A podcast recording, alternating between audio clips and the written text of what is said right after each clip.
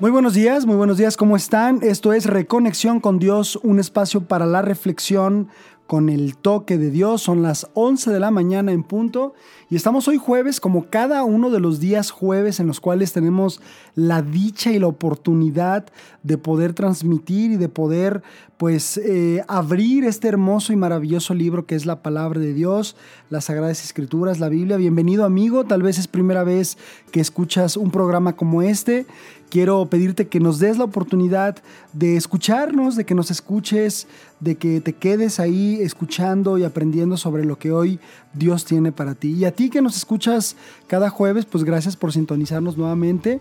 Bueno, ustedes saben, yo soy su amigo Rafa Oropesa. Y bueno, estamos transmitiendo desde las oficinas centrales de, de, Factor Fe. En controles está mi amiga Ruth Ochoa.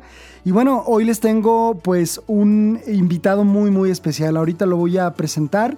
No sin antes decirles que bueno, como cada jueves a mí me gusta obsequiarles algo. Tengo por ahí todavía algunos devocionales, unos devocionales Vida en Él, que precisamente se editan en el Seminario Todas las Naciones. Queremos obsequiarte cuatro devocionales, así es de que a los primeros que me manden mensaje al 3x3 821 3892, 3 veces 3 821 3892. Dime quiero el devocional y entonces yo ya te escribo de regreso y te digo dónde nos ponemos, nos ponemos de acuerdo para que se te entregue este devocional. Bueno, eh, Reconexión con Dios también es un programa que, bueno, ante todo queremos pues hablar de la palabra de Dios y el tema de hoy pues es un tema muy especial que estoy seguro que va eh, a edificar tu espíritu, estoy seguro que es un programa que donde Dios te va a hablar de una manera muy muy especial. Así es de que bueno, eh, abre tu Biblia si la tienes ahí o préndela si la tienes en algún dispositivo porque la vas a necesitar. Ahora sí quiero presentar a mi invitado. Pues para mí es un privilegio. Todos mis invitados son especiales, pero este es muy, muy especial. Es un hombre de Dios, es un hombre que Dios puso en el camino mío, de mi esposa, de muchos alumnos de ahí del Instituto Bíblico La Roca. Eh, muchos hemos hablado de sus clases, disfrutamos sus clases, Génesis, eh, nos dio también eh, panorama bíblico, nos dio también homilética, por supuesto, es mi maestro de homilética, de predicación, cómo olvidar esas clases de homilética avanzada. El otro día que estuvo en, la iglesia donde donde sirvo, yo les decía a los hermanos que es increíble que él estaba predicando ahí en la iglesia y ahora, bueno, por la gracia de Dios me ha sido encomendada la materia de homilética y muchas de las cosas, los laboratorios de voz, los laboratorios de, de introducción, de contexto, todo esto lo pongo en práctica ahí porque, bueno, pues Eugenio Cordero, mi maestro, amigo y hermano Eugenio Cordero. ¿Cómo estás, Eugenio? Bienvenido. Encantado de estar aquí, eh, Rafael, con tus oyentes por primera vez. Un gusto regresar aquí a Guadalajara la perla tapatía. Así es, pues Eugenio, qué gusto de verdad. Eh, bueno, yo estoy seguro que Dios fue quien acomodó este tiempo para que pudieras estar hoy aquí en Reconexión con Dios. Digamos que eras un invitado muy esperado, ¿eh? De verdad, gracias por estar aquí. El gusto, es un gusto estar aquí con ustedes. Y saludamos a Isaac, vienes con Isaac, tu hijo también. Sí, también él está aquí con nosotros. Ahí está atrás, atrás bambalinas, ¿verdad? Que acompañándote. Bueno, eh, Eugenio, el tema sin lugar a dudas da para dos programas y esta es la primera parte de dos. El próximo jueves estaremos contigo nuevamente hablando sobre este maravilloso tema, la fidelidad de Dios. Ese es el tema. Ese es el tema, la fidelidad de Dios. Y tal vez eh, la manera en la que quiero iniciar es cuando hablábamos tú y yo sobre, contigo podemos hablar de muchos temas, pero tú elegiste este tema. Y es la primera pregunta con la que quiero iniciar. ¿Por qué, Eugenio? ¿Por qué? ¿por qué elegir este tema? A mí me pareció sensacional la idea y bueno, estoy esperando qué es lo que Dios nos va a dar, pero ¿por qué quisiste hablar de este tema, Eugenio? Porque año con año, si tú ves, eh, ves eh, año con año, al inicio de los años siempre hay gente que empieza a hacer sus predicciones o, piensa hablar qué va a pasar en el, en el futuro. ¿No? Y una de las preguntas, a un predicador se le hacía la pregunta, bueno, ¿usted piensa que las cosas van a estar mejor o peor este año 2020? Y me gustó la respuesta que él dijo, las dos cosas. Vamos a estar mejor y vamos a estar peor. Y cuando pensamos en el futuro, Rafa, cuando tú y yo pensamos en el futuro, ¿qué nos viene a la mente? ¿Con qué lo asociamos? Normalmente, aún como creyente, cuando pensamos en el futuro, nos da cierto miedo. Y es muy simple, ¿por qué? Porque no conocemos el futuro. Se dice que en algunas culturas africanas el futuro no queda hacia adelante, sino queda a espaldas de nosotros. ¿Por qué? Porque el futuro no lo vemos. El pasado ya lo vimos, entonces el pasado quedaría al frente de nosotros, pero el futuro queda a nuestras espaldas. No lo conocemos y no conocer el futuro nos da miedo. Pero a veces nos da miedo porque ya conocemos algo de ese futuro que, que se anticipa y entonces tenemos miedo de enfrentar el futuro. Quizá ya, ya alguna persona le anunciaron que ya lo van a despedir. Tal vez alguna persona ya le dieron un mal diagnóstico. Le dijeron, pues prepárese porque a usted nada más le quedan seis meses de vida. Quizá alguna persona ya se enteró de alguna mala noticia de que su hijo le dijo, me voy de la casa, papá. Entonces, cualquiera que sea el reto del futuro, nos da mucho miedo. Fíjate que curiosamente el año pasado fui a recoger unos exámenes a un hospital en Monterrey y llegué muy tranquilo a recoger los, exámenes. Yo iba muy tranquilo y dije, ¿dónde se recogen los exámenes? Ah, miren esa ventanilla. Y llego, oiga, señorita, vengo a recoger unos exámenes. Sí, cómo no, a ver, dime su número de ficha, todo. Ah, sí, aquí está. Y cuando giro a ver a las personas que estaban ahí esperando, todas preocupadas, todas con una tensión. Tú podías ver el ambiente, los nervios, pues es obvio, ¿no? Te hacen un examen, el doctor te dice, oiga, no me, no me está gustando esto, tengo que hacer, mandar unos estudios especiales. Entonces, cuando estás esperando ese resultado, obviamente hay tensión. Y yo era el único, Rafa, que estaba realmente tranquilo. Pero te voy a decir por qué estaba tranquilo. Porque no iba a recoger resultados míos.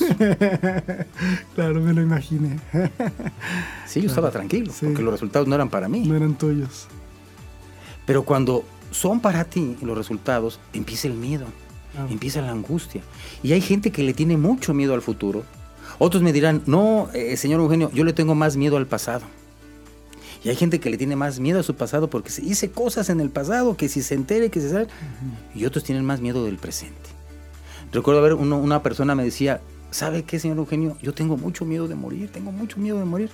Bueno, ¿usted no es cristiano? Sí, soy cristiano, pero tengo mucho miedo. Y no tengo la gracia para morir. Y le digo, bueno, hermano, ¿usted ya se va a morir? No, bueno, no se preocupe. Ahorita no, necesita la gracia para morir. Más bien necesita la gracia o la fuerza para vivir. Pero para enfrentar el futuro, uno dice, bueno, ¿qué hago? ¿A dónde, a dónde corro? ¿A dónde, ¿A dónde voy?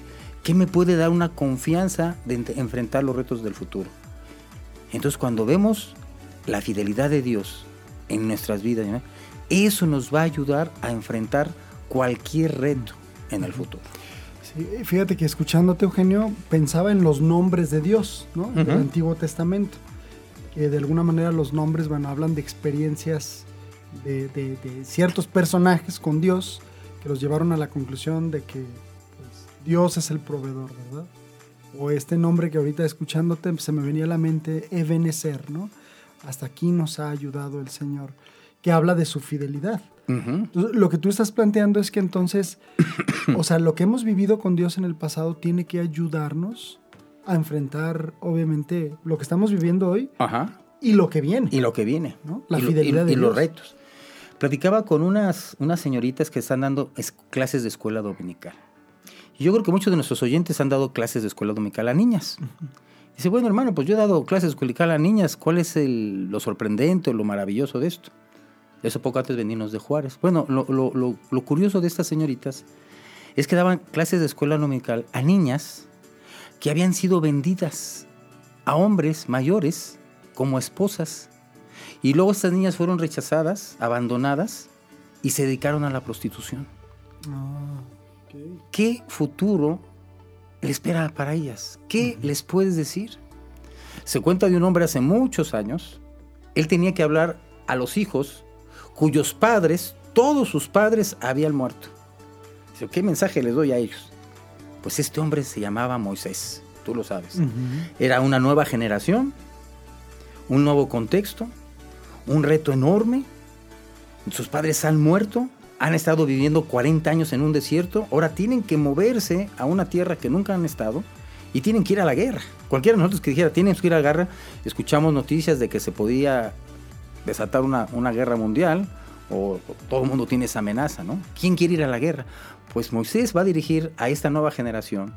Él sabe que va a morir, ya le quedan pocos meses, y él va a escribir un libro, que es el libro de Deuteronomio, y en ese libro les va a hablar de la fidelidad de Dios. Que es el, versículo que queremos compartir en esta, por favor, en esta parte. Dice así, voy a leer. Sí, por favor. Deuteronomio capítulo 7, si usted tiene ahí su Biblia, en el versículo 9, Deuteronomio, el último libro de Moisés. Deuteronomio capítulo 7, versículo 9 dice así, y empieza con una, un verbo muy interesante.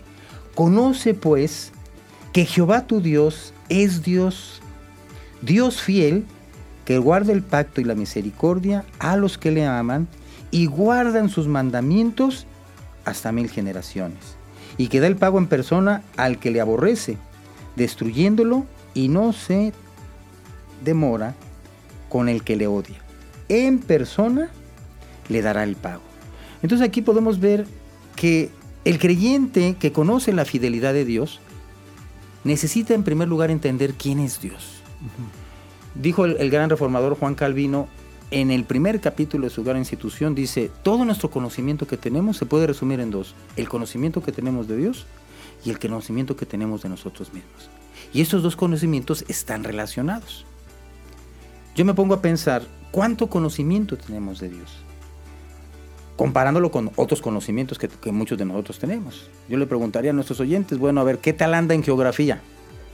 Capital de Costa Rica, Capital del Estado de México. Ah, no, pues luego, luego, ¿no? ¿Cómo anda en historia? Primer presidente de México. Primer presidente, ahorita lo platicaba con edad, a ver, a los estudiantes de filosofía, primer presidente que legítimamente ganó elecciones siendo comunista. Salvador Allende. El único, yo no sé si va a haber más, pero yo. Eh, matemáticas, ¿cómo andamos? ¿Dos por dos?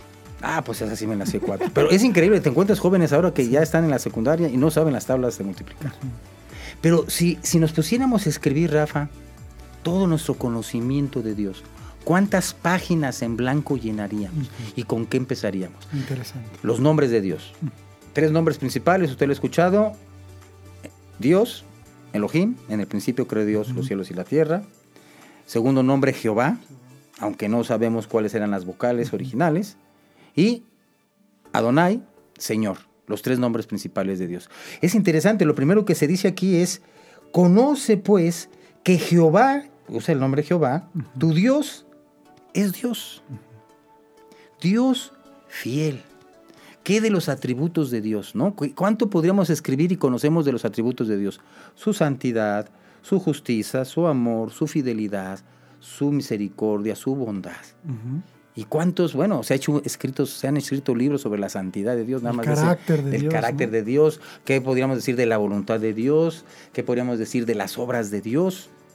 Bueno, ¿cuántas páginas llenaríamos? Si alguien me dice, bueno, ¿y usted qué es lo primero que me diría de Dios? Bueno, voy a rescatar una pregunta que me hicieron muy seguido algunas personas ahí en, en la Facultad de Filosofía. Decían, mire señor Eugenio, yo nada más le tengo una primera pregunta. Y si usted me contesta esta pregunta, seguimos platicando de lo de la Biblia y de Jesús. Ahora digo, sí, ¿cuál pregunta? Dígame, señor Eugenio, ¿quién hizo a Dios? Esa es la pregunta que me hacen. ¿Quién hizo a Dios? Porque si todo tiene un principio, pues Dios tiene que tener un principio. Dígame quién hizo a Dios. Si usted me contesta esa pregunta, pues seguimos, platicando. Digo, oye, qué interesante pregunta. Bueno, qué bueno que me la haces. ¿Quién hizo a Dios? Mira, si alguien hubiera hecho a Dios, obviamente, Dios ya no seguiría siendo Dios, ¿no? Porque si alguien hizo a Dios, tendríamos que preguntarle luego a ese alguien que hizo a Dios, oiga, ¿usted fue el que hizo a Dios? Sí, yo hice a Dios. Oiga, ¿y a usted quién lo hizo? Ah, no, pues a mí me hizo otro que está ahí más para allá atrás de mí, antes de mí. Ah, bueno, hay que preguntar. Y, oiga, ¿y usted hizo al que hizo a Dios? Sí, sí, yo hice al que hizo a Dios. y tendríamos que regresarnos al infinito hacia atrás. Pero aquí hay un problema. ¿Qué significa el nombre Jehová? Voy a comentarlo con una anécdota. Hubo un alumno de allá de la roca, que cuando fue a Israel me trajo un regalo muy hermoso, todavía lo conservo. Es el libro de los Salmos, escrito por judíos, traducirlos al español. ¿Cómo traducen los judíos el nombre Jehová en español? Por ejemplo, Juan, Salmo 23, ¿cómo dirían? Jehová es mi, pastor, nada, nada. ¿Cómo lo traducen ellos? Ellos traducen el nombre Jehová, fíjate qué interesante, Rafa, el eterno. El eterno es mi pastor. No dicen el nombre, ¿no? No, dicen el eterno. ¿Por qué? Porque el nombre Jehová precisamente habla de ese atributo de Dios, su eternidad. Entonces, si Dios es eterno, nadie lo hizo. Y si nadie lo hizo, luego entonces todos sus atributos son eternos. Su fidelidad es eterna, su amor es eterno, su justicia es eterna. ¿Cómo? Exactamente, el carácter y la esencia de Dios aplicado a todas las áreas. Nosotros somos temporales. Nos da miedo enfrentar el futuro. Y yo le quisiera preguntar a las personas, ¿qué le da más miedo a usted enfrentar? Deja mencionar algunas cosas que usted tal vez tiene miedo de. tal vez usted, ay, tengo miedo de que, ¿y si pierdo a mi bebé? Si tengo un aborto, y predicaba con una persona y dice, perdí a mi bebé. Seis meses, señor Eugenio, perdí a mi bebé. Otros tienen miedo, no, ya tenemos cinco hijos, otro sexo ya no queremos. Otros tienen miedo de un aborto, otros tienen miedo de que venga el quinto, el sexto, el séptimo. Otros tienen miedo de casarse, pero otros tienen miedo de quedarse solteros. otros tienen miedo a los exámenes, que viene un examen de la escuela y, y si no lo paso. Tienen miedo a, a un cambio, a los cambios. Hay mucha gente que le tiene miedo a los cambios. Tal vez le dicen, se va a tener que mover de lugar de trabajo o inclusive de estado, o inclusive de país. Entonces eso produce temor. ¿Y qué tal si una mala noticia de una enfermedad? Entonces vienen cambios y uno dice, bueno, yo soy finito, ¿a dónde miro? Mira la fidelidad de Dios. Dice Moisés, conoce pues que Jehová tu Dios, ese Dios eterno, es, fiel. Es fiel. Claro. Es fiel, eso es lo que te va a sostener. Ve cómo ha sido fiel en el pasado. Y vamos, tendríamos que tomar un buen ejemplo de ellos. Dice, mire, y se los va a decir Moisés ahí en Deuteronomio, porque son los últimos mensajes. Dice, vean cómo ha sido Dios de fiel en el pasado. ¿Nos proveyó maná todos los días? Sí. ¿Nos, nos cobijó con una sombra? Sí. ¿Algún día no hubo sombra? ¿Nos cobijó con, nos, nos, nos, llenaba de luz para guiarnos? Sí. ¿De su ropa se envejeció? No. Entonces vean cómo Dios, Dios los cuidó en un desierto y todo los trajo por 40 años. Dios ha sido fiel. Por eso me encanta un himno, Rafa. Tú lo recordarás, lo cantábamos mucho. Es de mis himnos favoritos. Y empieza con la primera estrofa así. Oh Dios eterno. Ah, oh, Dios. oh Dios eterno. Tu misericordia. Ni una sombra de duda tendrá. Tu compasión y bondad nunca fallan. Grande es tu fidelidad. Es uno de los himnos que me encanta desde la primera estrofa, oh Dios eterno, porque nuestro Dios es eterno. Entonces, si tenemos un Dios eterno y conocemos este Dios y hemos conocido no solamente por la Biblia, sino en nuestra vida su fidelidad, su misericordia, bueno, entonces eso me capacita para enfrentar cualquier reto, por más grande que sea en el futuro, ¿no? Por, vas a entrar a tu tierra prometida, vas a tener, oye, pero las murallas, esto. ¿Quién está contigo? El Dios fiel, el Dios eterno. Excelente.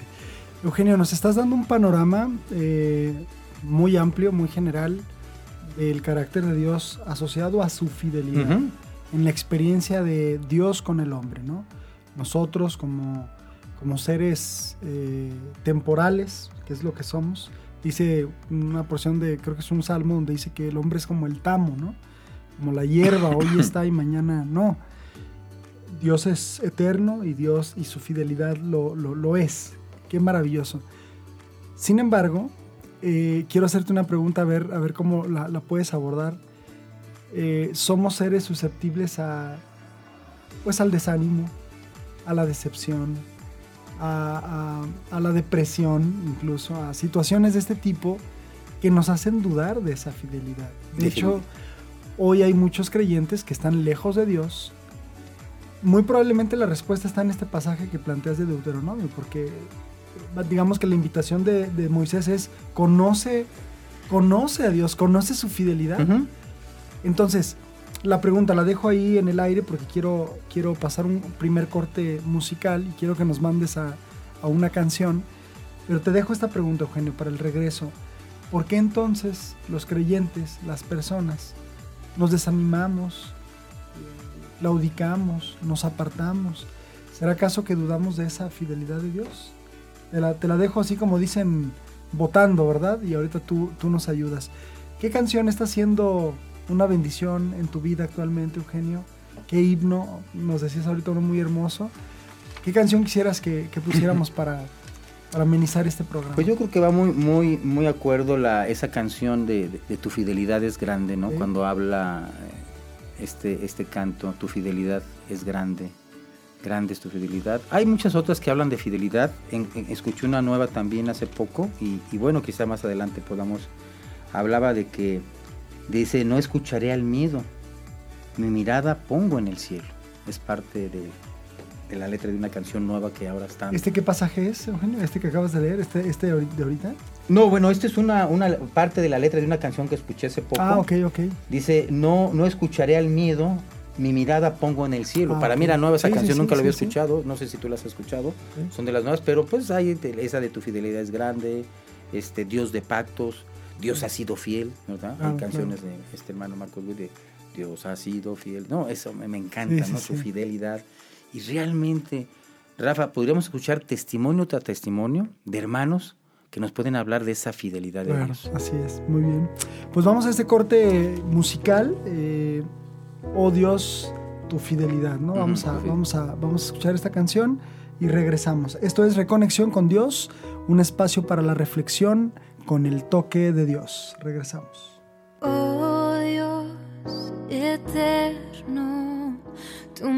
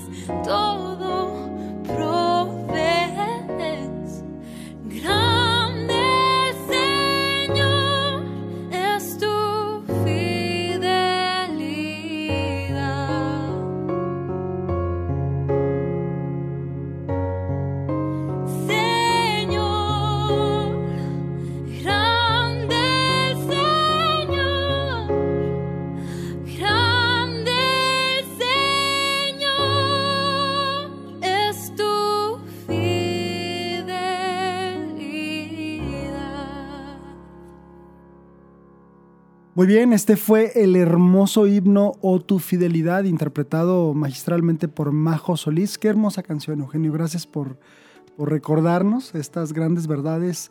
Eh, lo platicamos ahorita en el corte, eh, los himnos, ¿no? Estos himnos tan, tan, vamos a decirlo así, tan doctrinales, muchas veces que hasta escuchándolos es como si escucharas muchas veces un sermón, ¿no? O sea, te están, te están enseñando de la palabra. Dejé una pregunta, Eugenio, eh, antes de ir al corte. Ciertamente abrías el abanico y ponías las bases sobre, bueno, la fidelidad de Dios tiene que ver obviamente con su esencia. Y, y hablabas incluso de la eternidad, ¿no? ¿Cómo podemos asociar un Dios eterno con su fidelidad que lo es también, ¿verdad? Sin embargo, en el camino, en el trayecto, en la vida cristiana, somos susceptibles a desanimarnos, a dejar de creerle a Dios, a, decepcionarnos. Incluso recordaba en algún momento un libro que ya hace tiempo, después del seminario, leí de un autor que se llama Philip Yancey y él hace todo un- como una tesis que se llama desilusión con Dios, ¿no?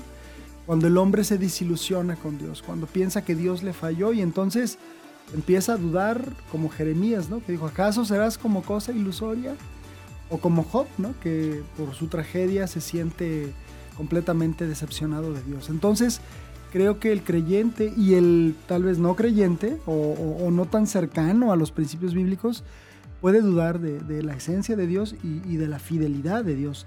A veces hasta de la existencia, ¿no? ¿Por qué, Eugenio? O sea, ¿por qué sucede esto? ¿Por qué, por qué si hemos visto que Dios ha sido fiel a través de los años, puede llegar un punto en nuestra vida donde, donde lo dudemos o ya no lo tomemos en cuenta? Sí, una, una causa podría ser que perdemos el enfoque y otra causa tal vez podría ser que no hemos entendido los aspectos o facetas de la fidelidad de Dios.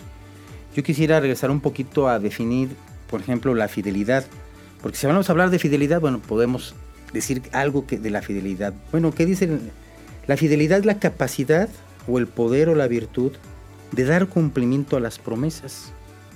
A veces utilizamos la palabra fidelidad para referirnos a la exactitud o la precisión en la ejecución de alguna cosa.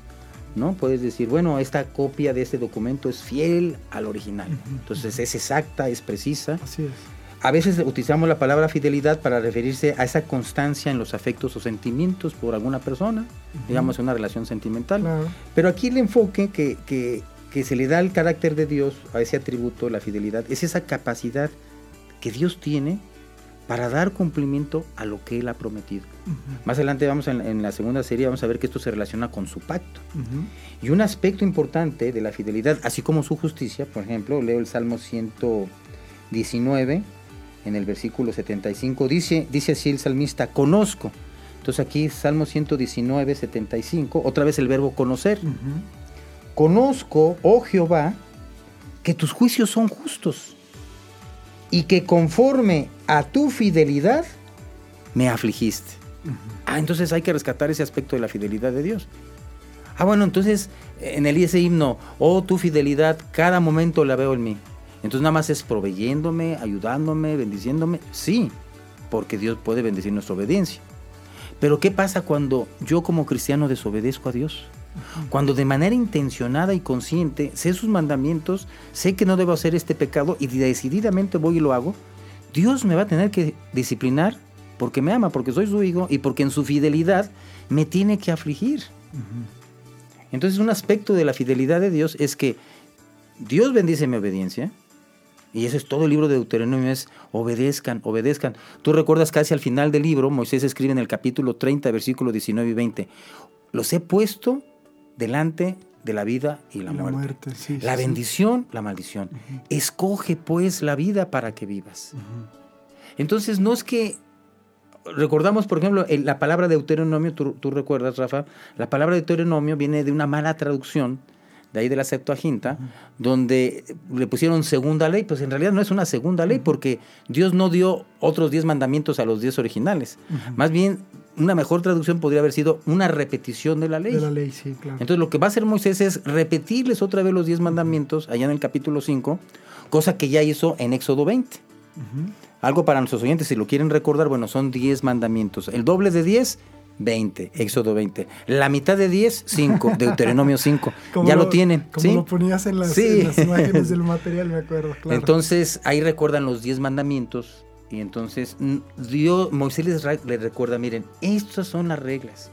Si ustedes obedecen, nunca fue la pretensión dar los 10 mandamientos para salvación, pero sí los 10 mandamientos son los que van a regular y van a activar la bendición o la maldición de Dios. El rey David decía, estas bendiciones tuve porque guardé tus mandamientos. Ahora, creo que cada uno de nosotros, Rafa, hemos experimentado la fidelidad de Dios y su misericordia, aun cuando hemos andado en desobediencia.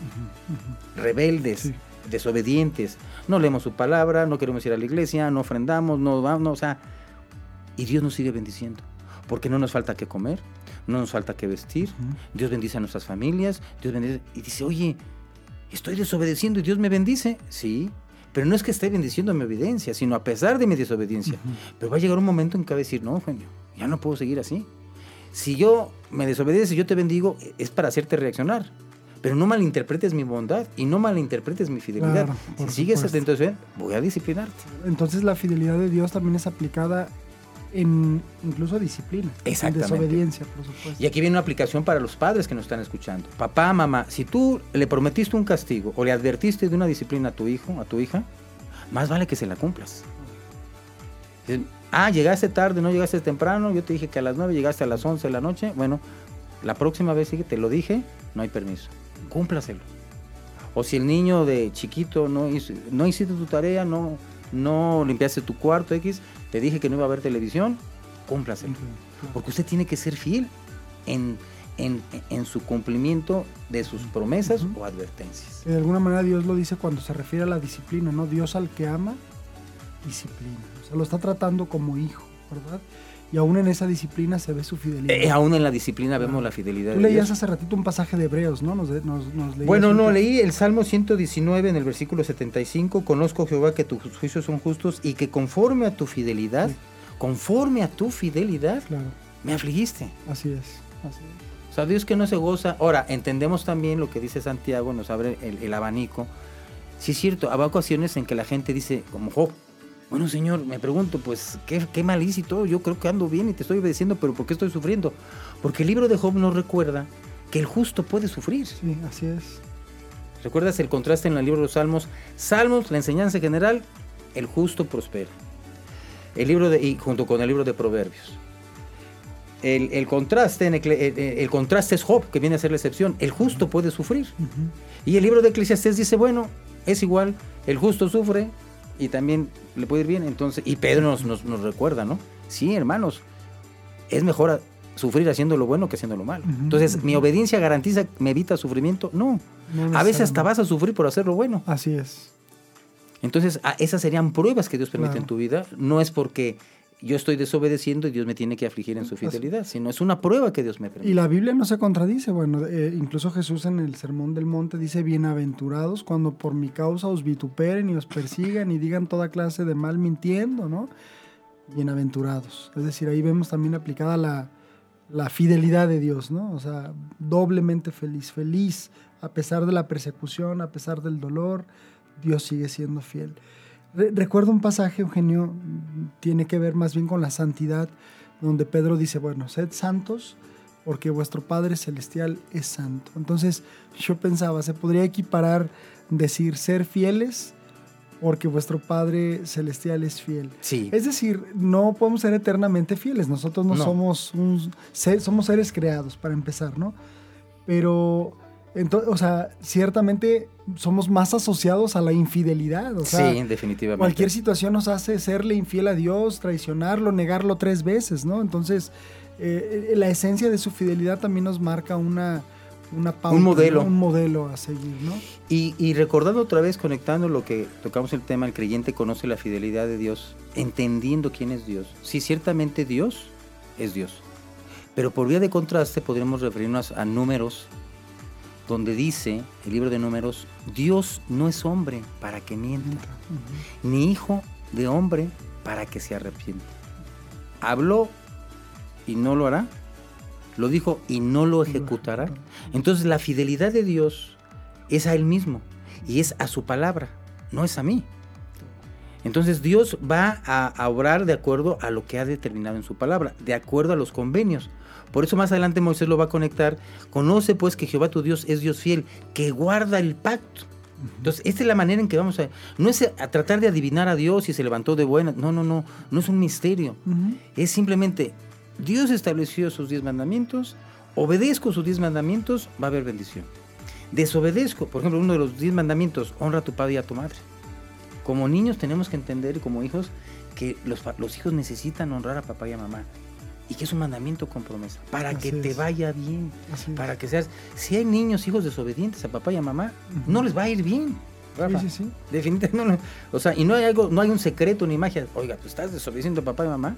Ese niño no va a obedecer a nadie. Y una persona que desobedece, ¿cómo le puede ir bien? Claro, claro, sí, sí, sí. Estaba pensando, Eugenio, ahorita en el pasaje que, que tú nos compartiste, en el, en el pasaje inicial. Ah, sí, Deuteronomio 7, Deuteronomio, 9. Deuteronomio capítulo 7, versículo 9. Hay un teólogo moderno, bueno, él ya está retirado del, del pastorado, él eh, radicaba en la ciudad de Minneapolis, ahí en el estado de Minnesota. Bueno, muy, muy, este, vamos a decirlo, eh, muy solicitado, un hombre realmente muy, muy, este, vamos a decirlo, mencionado, ¿no? Por los nuevos estudiantes de, de teología, John Piper. Y hablaban, cuando hablaban respecto a, a- a- a John Piper, él defendía de repente una doctrina, él dice, la, la encuentro en la Biblia, y, y cuando la hemos discutido incluso con otros estudiantes de teología, así como que hay ciertas discrepancias, ¿no? Él hablaba de la gracia condicionada, así la Ujú. menciona él, como, como la gracia condicionada. Y, y le aplicaba textos como este que tú acabas de, de leer, es decir, cuando dice ahí en el, es Deuteronomio 7.9, ¿verdad? 7.9, sí. Dice ahí, este, Que guarda el pacto y la misericordia, sí, 7.9. Exactamente. Conoce pues que Jehová tu Dios es Dios, Dios fiel, que guarda el pacto y la misericordia, ¿con quiénes? Con los que le aman y guardan sus Ahí está. Entonces él dice, ¿con quiénes? Dice, no con todos. Solamente con quienes Le, obede- le aman le aman y guardan sus y mandamientos. guardan sus ¿Cómo podemos interpretar esto? Es decir, hay varios pasajes donde dice, ciert- ahorita tú lo definías muy bien, ¿no? Por ejemplo, eh, Salmos y Proverbios hablan de la bendición a, a los justos, ¿no? Sí. Y en Job nos muestra claramente que, Que el aún justo puede sufrir. Y, Eclesiastés impío prospera. Exactamente. Y en, Y en Eclesiastés es igual. Exactamente. Da lo mismo ser bueno o malo, de todos modos vas a sufrir o te va a ir bien y, y- igual, no hay, no hay diferencia. Entonces mi pregunta específica es esta, Eugenio. Ciertamente cuando hay un creyente fiel, ¿no? Se mencionan a dos que no se les registra un pecado como tal, José y Daniel. Y lo que vemos es, sí, ciertamente prueba, pero al final bendición, ¿no?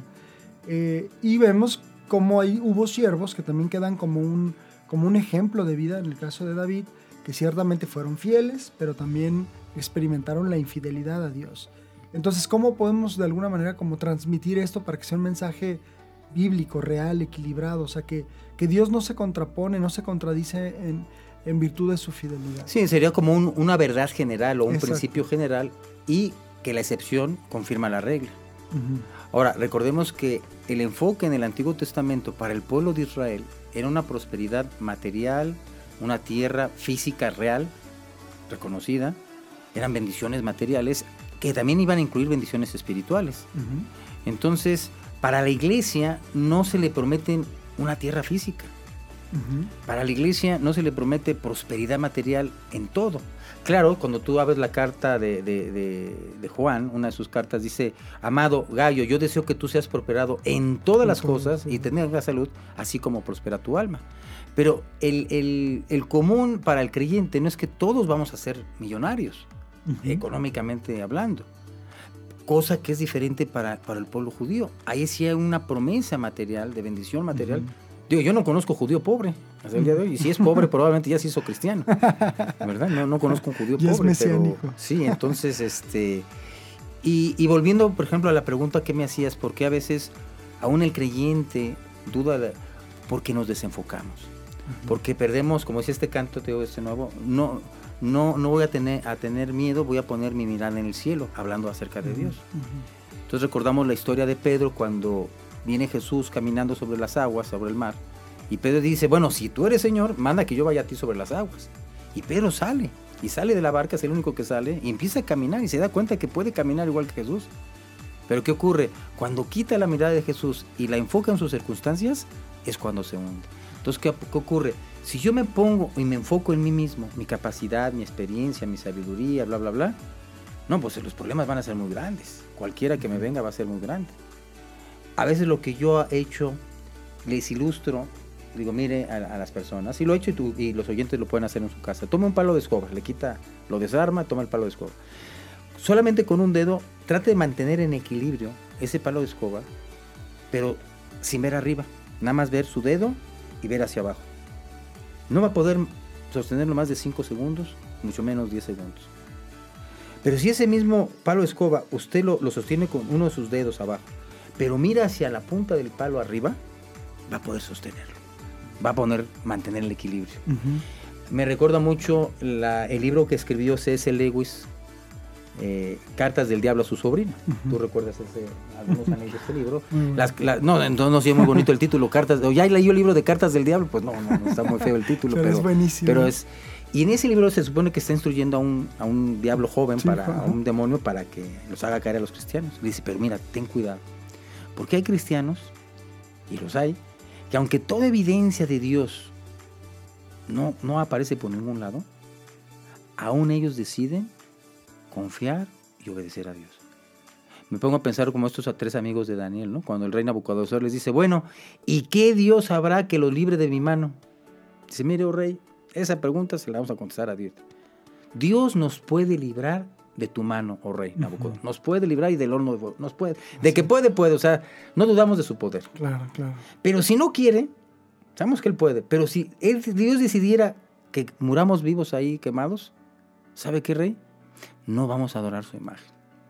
Y ya recordamos esto, el rey se enoja, manda a calentar el horno no sé cuántas veces, que hasta los que lo calientan se queman y todo eso.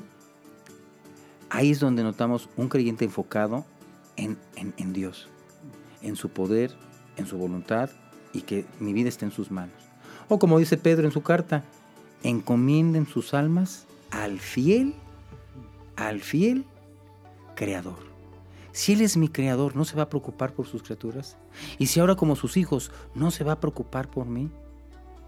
Sí se va a preocupar. Entonces no hay que tener miedo ni a una enfermedad, ni a la muerte, ni a la peor cosa que pudiera venir, porque Dios, el Dios fiel, está con nosotros Amén. todo el tiempo. Y podemos encomendar nuestro espíritu. Es el, el último aliento de vida, decir, Señor, en tus manos encomiendo mi espíritu. Ujú. Me estoy muriendo y sé que al abrir mis ojos voy a verte a ti, mi Salvador. Sí, sí, sí. Quiero eh, cerrar esta primera charla, Eugenio, eh, con una pregunta. Eh, ¿De qué manera, asociado a tu vida, a tu experiencia, eh, puedes decir Dios ha sido fiel? O sea, dime a lo mejor tres cosas que digas de una manera muy palpable, yo he podido ver la fidelidad de Dios. Ah, muy, muy buena pregunta, Rafael. Voy a contestar con un versículo en Génesis capítulo 8, versículo 20 al 22. Dice ahí, y edificó, es Génesis 8, 20, y edificó Noé un altar a Jehová y tomó de todo animal limpio y de todo ave limpio y ofreció holocausto en el altar. Y percibió Jehová olor grato y dijo Jehová en su corazón, no volverá más a maldecir la tierra por causa del hombre, porque el intento del corazón del hombre es malo desde su juventud. Ni volverá más a ni volveré más a destruir al ser viviente como lo he hecho. Mientras la tierra permanezca, no cesarán la sementera, es decir, la siembra y la siega, el frío y el calor, el verano y el invierno, el día y la noche. Dios es fiel a su pacto. Aquí menciona el pacto con Noé. Y cuando Dios, después de haber destruido la tierra a la humanidad por ser tan pecadora, llena de violencia y todo eso, eso lo vimos ahora que estuvimos en Juárez, es, es- terrible. Dios dice, ¿saben que el hombre es malo, es pecador desde su juventud? El hombre no va a cambiar. Pero yo les prometo, mira, Noé, diciendo, yo les prometo, no vuelvo a destruir la tierra. ¿Y saben qué? Mientras la tierra permanezca, como permanece esto, mientras la tierra permanezca, van a tener cosechas, siembras y cosechas. Va a haber frío, va a haber calor. Va a haber verano, invierno, las estaciones. Va a haber día y va a haber noche. ¿En dónde yo veo la fidelidad de Dios muy palpable? Cuando sale el sol cada mañana. Cuando anochece y me voy a mi casa. Y creo que cada uno de nosotros hoy en la noche podríamos decir, Señor, fuiste fiel. Amén. Me cuidaste, mi familia. Nos despedimos en la mañana de la esposa, de los hijos y nos volvemos a encontrar. Qué dicha, qué bendición. Cuando nos sentamos a comer, su fidelidad. Cuando Dios nos sigue proveyendo de trabajo, su fidelidad. Cuando Dios nos sigue dando salud, su fidelidad. Nos sigue proveyendo de ropa, nos sigue proveyendo de- del amor de los hermanos de las iglesias, aunque nosotros no hemos sido fieles. Me hace recordar lo que dice el apóstol Pablo. Aunque fuéramos infieles, Él permanece fiel. Y quisiera contarte una anécdota que nos ilustra un poco ese matiz de la fidelidad. Se cuenta de un pastor estaba viajando de un lugar a otro, sube un camión. Y cuando sube el camión, se toma su asiento, sube otro cristiano y se sienta al lado de él. Y entonces empieza a platicar con él, descubre que es pastor. Y dice, oye, usted es pastor, sí, fíjese que yo también soy cristiano. Oiga, le tengo una pregunta. Tengo un amigo, y esa es la pregunta para mi amigo, quiero que usted me la conteste. Obviamente que lo más probable es que la pregunta no era de Ama, era de él, pero bueno, ese es el despiste, ¿no? o Sí, sea que ya los primo pastores... de un ya- amigo, ¿eh? Sí, ¿verdad? Tengo un amigo que dice, tengo un amigo que es casado, dice él. Y este amigo casado, pues resulta que ya anda coqueteando con una muchacha que conoció ahí en la oficina. Y ya pues se andan besando, ya hay tal vez un poquito más de, besos, tal vez ya hay una que otra caricia por ahí medio atrevida, pero hasta ahí. Y le pregunta, ¿usted que es pastor, hermano? Dígame una duda, tengo esa duda para mi amigo. ¿Eso es adulterio o no es adulterio? Y el pastor aquel se quedó pensando y dijo, "Mm, es adulterio, no es adulterio. Pero nada más besos y abrazos, sí. A ver, déjeme ver. Dijo el pastor, no, pues no es adulterio porque no han consumado el acto sexual. Ah, ya respiró aquel creyente, ¿no? Y luego el pastor siguió, ah, siguió en, el, en el transporte y poco más, poco más adelante dijo, ¿sabe qué? Me hizo pensar mucho. Sí es cierto, no es adulterio. Pero le voy a decir una cosa. Pero sí es infidelidad. Y la infidelidad es pecado. ¿Qué pensaría usted, pregúntele a su amigo, si cuando regresara a su casa viera a su esposa besándose, no sé, con el jardinero, con el repartidor de pan o no sé qué? Y que su esposa le dijera, mi amor, no te preocupes. No, no he cometido adulterio. Nada más nos besamos. ¿Qué sentirá usted como? ¿Qué sentirá su amigo casado, ver a su esposa besándose con otro? Ve lo terrible que es la infidelidad. Y ve el contraste con la fidelidad de Dios. Porque se hizo un compromiso. Entonces, tenemos que entender, sí es cierto, una cosa es el adulterio, otra cosa es la infidelidad. Pero aún la infidelidad en el corazón y todo es pecado delante de Dios. Y citando a un autor, uno de mis favoritos, Francis Schaeffer, en uno de sus últimos videos de cómo debemos de vivir entonces ahora, él dice, y cito textualmente, la peor de las maldades es quitar a Dios y poner cualquier otra cosa en lugar de él. La peor y la más grande de las maldades, primer mandamiento, no tendrás dioses ajenos delante de mí. Entonces cuando ponemos a Dios en último lugar en nuestras vidas, si es que le damos ese último lugar, o cuando le decimos a Dios, mira Señor, estoy muy ocupado ahorita, no tengo tiempo para ti. Estoy siendo infiel espiritualmente a Dios. Y esa infidelidad a Dios es, es terrible. Porque dice Dios, los que me aborrecen, más adelante vamos a hablar de los que me aborrecen y me odian. ¿Cómo entendemos ese aborrecer y odiar a Dios? ¿De veras hay gente que aborrece a Dios? Una de dos, de acuerdo al pasaje. O yo amo a Dios y guardo sus mandamientos, o le aborrezco. No hay, no hay término medio, no hay más. Entonces mi pregunta es, ¿soy fiel en mi corazón al Dios que sí me es fiel? ¿Le estoy pagando a Dios con la misma moneda? ¿Estoy imitando su fidelidad? Porque así como puedo imitar su amor, imitar su justicia, su santidad, se me invita a que yo sea fiel.